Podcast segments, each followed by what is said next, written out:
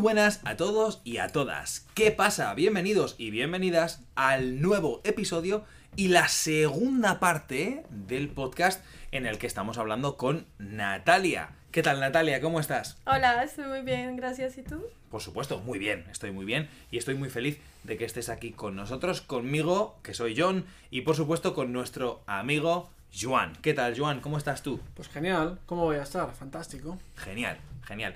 Y creo, creo recordar que eh, antes habías dicho que tenías una pregunta para Natalia, ¿no? Bueno, tenemos muchas, ¿no? Tenemos Porque muchas. Tenemos mucha curiosidad Oh, por Dios. sobre nuestra parse.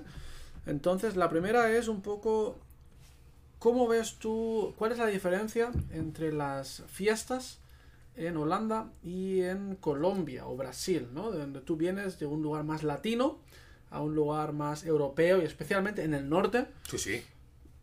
¿Cómo lo ves? ¿Cuál es tu experiencia con eso? ¿Te gustan las fiestas? Sí, me gustan mucho las fiestas. Y bueno, me parece que en Latinoamérica, Colombia o Brasil, las fiestas son un poco más espontáneas. Siempre todo se vuelve fiesta y todo se vuelve una muy buena fiesta.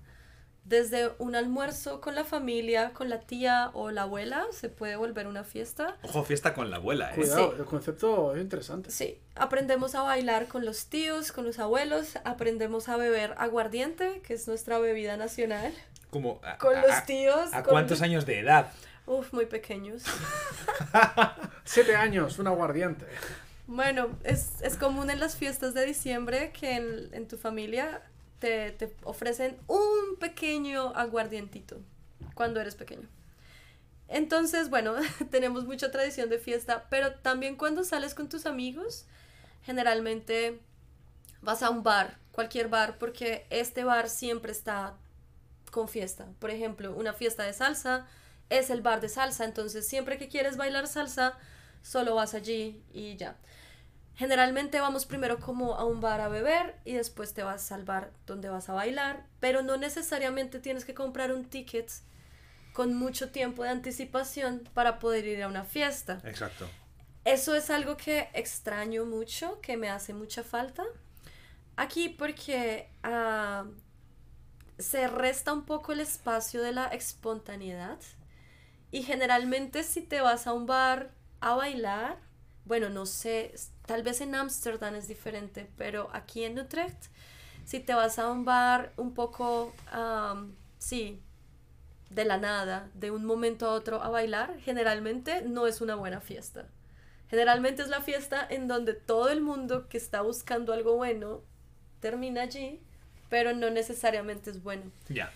Muchas veces yo he tenido la experiencia de entrar en un bar, porque aquí en Utrecht hay muchos, muchos pubs que, que quitan las mesas y las sillas y empiezan a bailar, ¿no?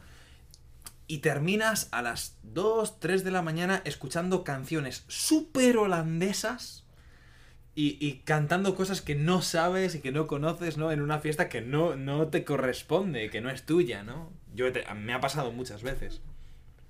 Sí, y bueno, es, eso, eso creo que es un poco que aquí cuando quieres ir a una fiesta tienes que planearla.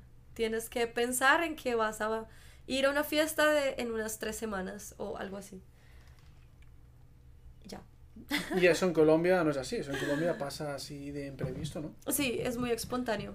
Ok, interesante. Yo pienso que en España el sentimiento es un poco el mismo, ¿no? Que en Colombia. Sí. Porque en España, cuando yo vivía allí, era en plan, oye, ah, después de cenar te, paso a buscar y vamos a tomar algo, vamos de fiesta, vamos a esa discoteca. Entonces sí que es verdad que en Holanda en general es, oye, la próxima semana, Sí. el viernes, ¿te va bien? Vamos a tomar algo, vamos aquí. O oye, en tres semanas, el 18 de octubre, ah, vamos a hacer una fiesta aquí. Voy a hablar con este y este para encontrarnos. Sí. Y sí que es verdad que si llamas ahora a una persona para, oye, vamos de fiesta ahora, imposible. No. De hecho, hay una palabra en español que es liar, ¿no? Y es, es liar, es, es una palabra en, en español, al menos en el castellano, en español de España, que significa que una cosa lleva a la otra y esa cosa lleva a la otra y a otra y a otra y al final te lías. Es decir, eh, empiezas en un bar con tus amigos, empiezas a beber un par de cervezas, comienza a subir el alcohol, vas de tapas, comes un poquito, decides cambiar de bar, beber un poquito más, ya quizás no cerveza, sino un cóctel o un, un cubata, ¿no? Un poco de alcohol con, con- con otra bebida como Coca-Cola o, o limón. Y entonces ese bar lleva a otro bar y ese bar lleva a otro bar y al final decidís iros de fiesta, ¿no? Y esto es lo que se llama liarse en, en español. Yo Tú no dices- conocía esta palabra. ¿No lo conocías? ¿No? No. Sí, sí, sí. ¿Tienes, ¿Tienes algún término en el español de Colombia para comenzar mm, de, de- de bebidas tranquilas y terminar en una fiesta? Exacto, acabar muy mal cuando el plan era irse a casa muy pronto. Bueno, no recuerdo una palabra exactamente para eso, pero siempre decimos como vamos a ver qué pasa. A lo que O- surja, ¿no? Lo que sí, o vamos a ver qué. Siempre decimos, vamos con alguien, bueno, y ahí vemos qué. Y cuando alguien dice ahí vemos qué, sabemos que cualquier cosa puede pasar. Es ese momento en que no hace falta más y que la gente ya entiende, ¿no? Es, esa- Correcto. Esa, forma de lenguaje que cuando eres de un lugar, conoces la cultura, conoces a la gente, es como, vamos a tomar algo. ¿eh? Y un guiño, ¿eh? para, y la gente ya sabe, sí, sí, vamos a tomar algo que seguramente va a ser una o tres o cinco o siete copas y al final vas a acabar muy tarde por la noche en un lugar donde no querías ir, Exacto. pero al final estás. Exacto. Y además, relacionado con esto, yo tengo una pregunta para Natalia, que es, eh, la mayoría de las conexiones, amigos que tú tienes aquí, ¿de dónde vienen? ¿De qué país son? ¿Son holandeses? ¿Son latinos? Bueno, es divertido y contradictorio porque la mayoría de mis amigos son holandeses. ¡Wow! Vale. Yo creo que, no, la verdad no tengo amigos latinos. Tuve una amiga chilena que ya no vive más aquí. Y los chicos españoles. Porque cuando yo llegué a Holanda, mi estrategia fue el primer año solo tener amigos holandeses para poder familiarizarme con la lengua, la cultura, que eso fue lo que hice cuando estuve en Brasil. Sí, o sea, Mi fue, primer fue año. intencionado, ¿no? Sí, mi primer año en Brasil fue solo amigos brasileros para poder como absorber la cultura Sí. y también no solo la lengua, pero también como estas, estos, estos chistes internos que necesitas algún tipo de referencia cultural, solo los entiendes si estás en contacto con la cultura. Sí. Entonces no tuve como muchos amigos latinos realmente. Y mi plan era el segundo año ya acercarme más a la cultura latina, pero el segundo año llegó el corona. Vaya. Vaya. Entonces, durante el corona fue un poco más difícil conocer personas o realmente hacer como amistades más sólidas. Y bueno, ahora ya estamos saliendo del corona, entonces pues nada, ahora buscaré amigos latinos, además de ustedes. Por supuesto. No, pero además, has dicho una cosa que es, que es muy interesante, que es eh, tu prioridad era acostumbrarte a la cultura, ¿no? Eh, acostumbrarte al idioma, ¿no?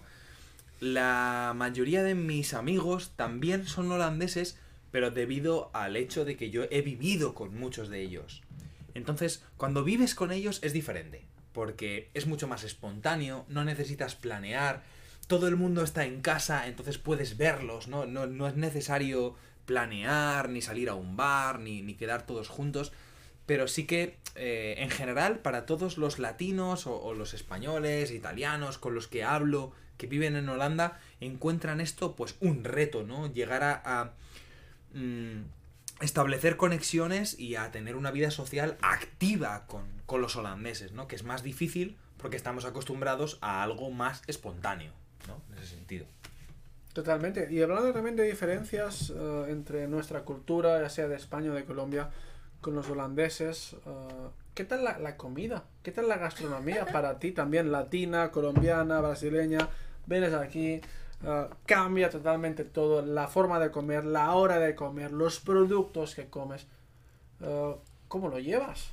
Bueno, a mí de la comida holandesa me gusta la que no es holandesa, que es la, Muy bien, Fan- fantástico. ¿eh? Tenemos para, para poner una, una cita debajo de la, del vídeo. De la comida holandesa me gusta la que no es holandesa. Exacto, Pero eso- exclusiva. Pero eso tiene una razón.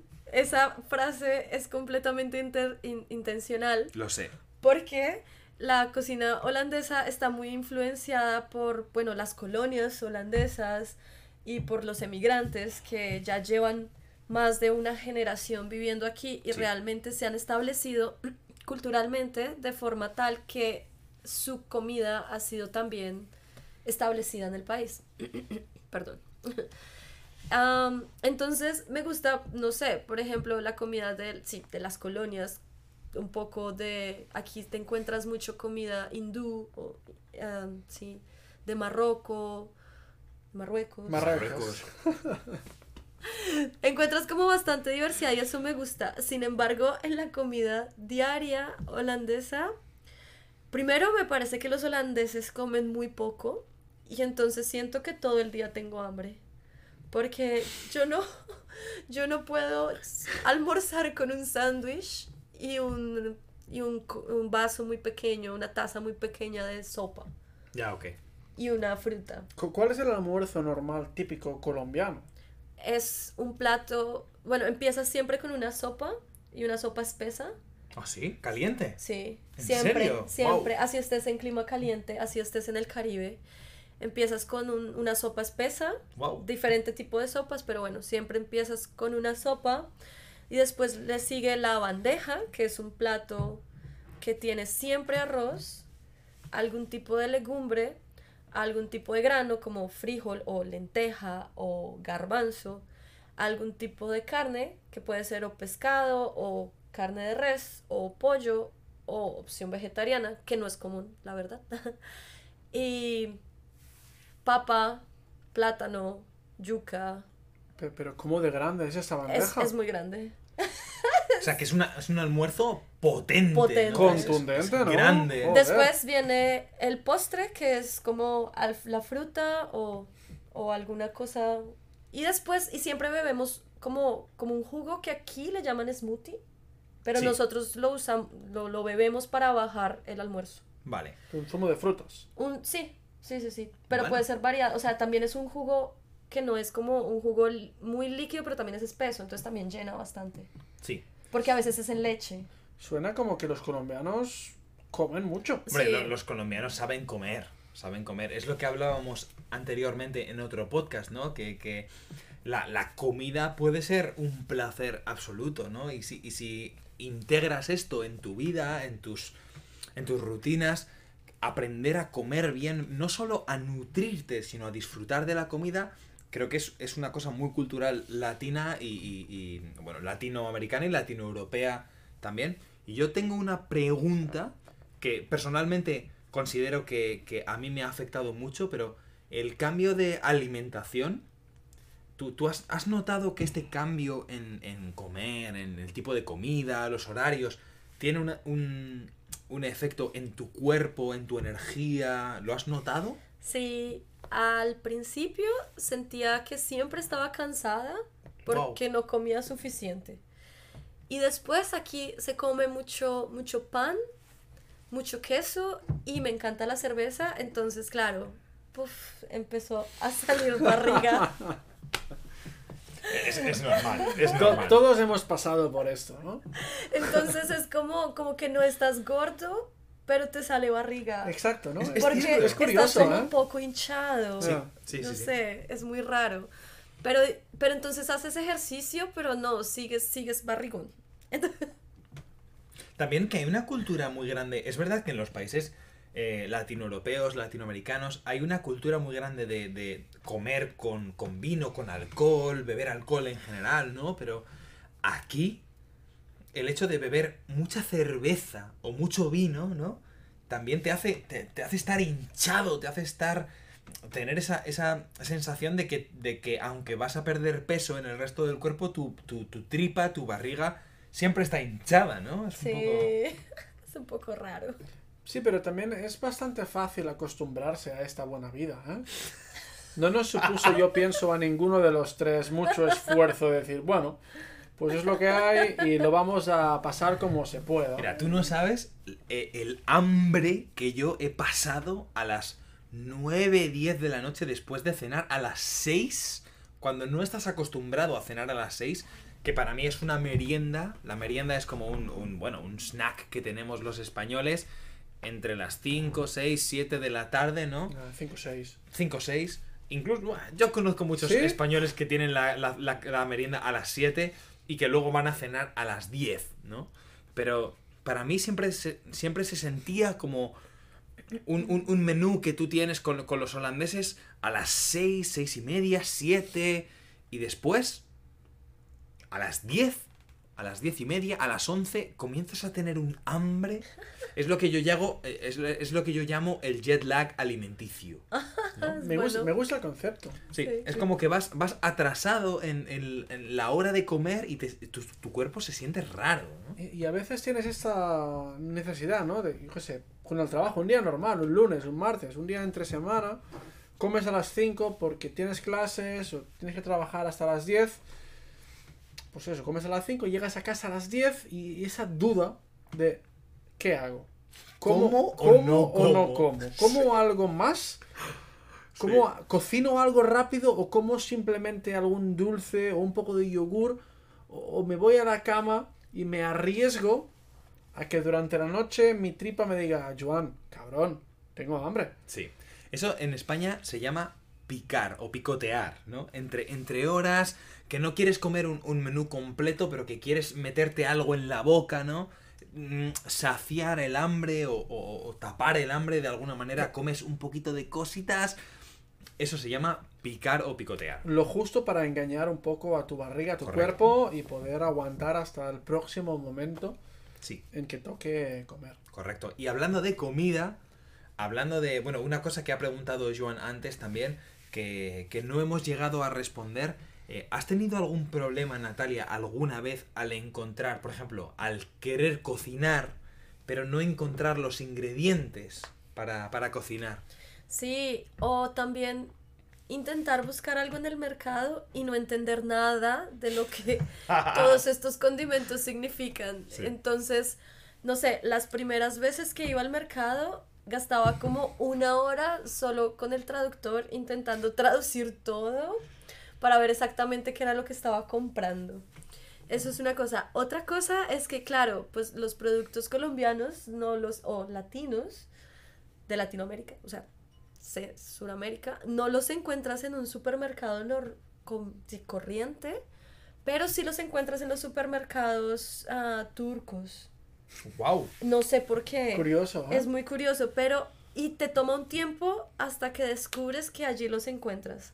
Porque quizás están más, más acostumbrados o más especializados en especias, eh, hierbas para cocinar.